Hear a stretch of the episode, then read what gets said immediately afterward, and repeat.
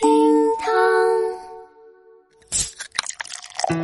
厅堂微博报给生活加点料。今天是六月二十六号，星期三，我是小雨。我的天哪，打开今天的热搜话题，我简直震惊了呀！啊，我跟你数一数啊，这这一条，美国十八名富豪呼吁给自己加税，宝马继承人诉苦说生活不易，比尔盖茨不想做社交大佬，奢侈品销售额三成来自中国，有钱人的生活就是这么枯燥。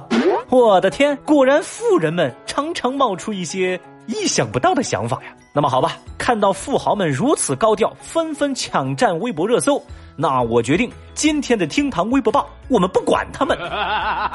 来吧来吧，说说更值得我们关注的事情。热搜词条：大连警方通报男子暴打女孩，微博阅读量十二点六亿。从二十四号开始，一段女子在街头遭男子凶残踢打的视频在网络上热传，引起广泛关注和公愤。网传监控视频显示，事发是在六月二十二号的凌晨，一名女孩一边看手机一边在街头行走，结果迎面走来一位男子，突然用拳头重击其头部，女孩随后倒地，而该男子连续用拳头重击或者用脚踢踹女孩的头部和腹部。在视频的一分三十三秒左右，该男子还妄图脱掉女孩穿的短裤。随后，这名男子拽着女孩的头发，把她拖出了视频监控的区域。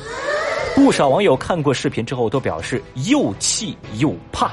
与此同时，网友们自发接力寻找线索，而且还在相关视频下艾特了各地的网警。多地网警针对网友们提供的线索进行核查辟谣。四川绵阳、广东梅州、福建莆田等多地警方官微纷纷转发微博介入调查，包括人民日报在内的大 V 纷纷转发相关微博，呼吁尽快查明真相。期间，知乎平台删除了相关事件问题当中的不当言论，也一度登上了热搜榜。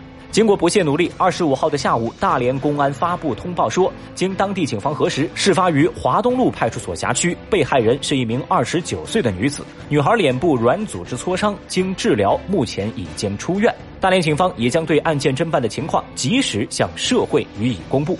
这个事件呢，牵引着无数网友的心，而视频当中那名凶手也已经被全网通缉。事件发展至今，已经不仅仅是一桩普通的暴力事件，甚至影响到不少人夜间出行的安全感。这件事情我们会持续关注。小雨只希望这一次正义能来得再早一些。微博三百一十一万人关注，宝马继承人诉苦生活不易。近日，宝马汽车集团继承人苏珊娜·特拉滕和斯特芬·科万特姐弟俩人呢，接受德国媒体采访当中啊，就诉苦说：“哎呀，好多人都以为我们永远坐在地中海的游艇上，其实不然，我们每天都在努力工作。虽然我们继承巨大的财富，但我们的生活不容易啊，还要遭到你们的嫉妒。”啊，在这儿呢，我先补充一个背景知识啊，这位姐姐苏珊娜·克拉滕是德国女首富，坐拥一百八十九亿美元的财富，而她的。弟弟斯特芬·科万特则拥有着德国的物流公司和医药公司等股份，净资产约一百五十五亿美元。哦，对于他们俩的表态呢，大部分网友表示：“哎呀，没想到两位土豪的压力居然这么大呀！能让我来承受一下你们不易的生活吗？”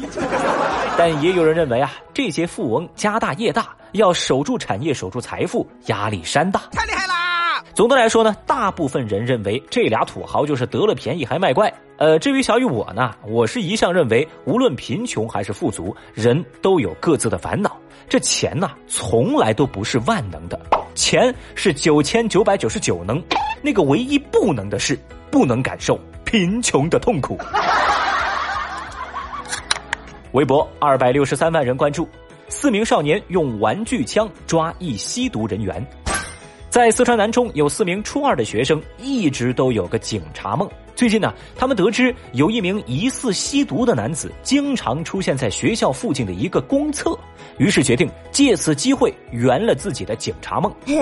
四名少年在公厕蹲守到深夜，果然发现了可疑男子的行迹。男子被发现之后，匆忙逃跑。其中一位少年呢，手持一把玩具枪，朝男子发射塑料子弹。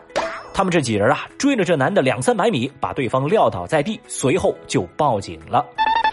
民警赶到，让他们意外的是，被几名少年抓获的男子真的是一名吸毒人员。哦，警察叔叔表示，孩子们这种行为并不值得提倡，过于危险，而且冒充警察呀，涉嫌违法，并且也叮嘱几个孩子说，好好学习，将来啊考上警校，要当一名真正的警察哦。你真酷！微博网友们也为孩子们的经历捏了一把汗，也深深赞同民警的意见。大家表示，虽是少年英雄，但务必注意自己的安全。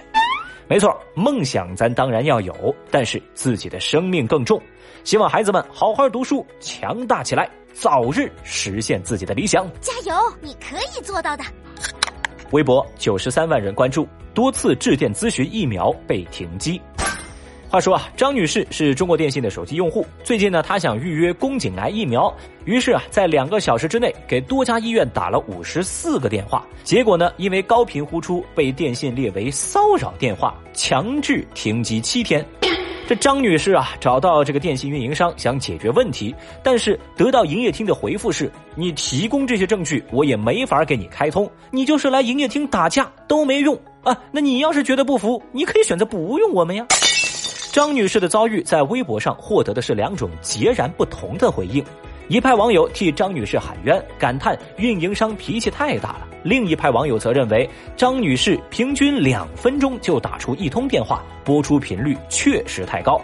那正在听节目的您怎么看待张女士的遭遇呢？节目下方评论区来说说您的看法喽。好了，各位，以上就是今日份的厅堂微博报，明天咱再接着聊了，拜拜。本节目由喜马拉雅 FM 独家播出。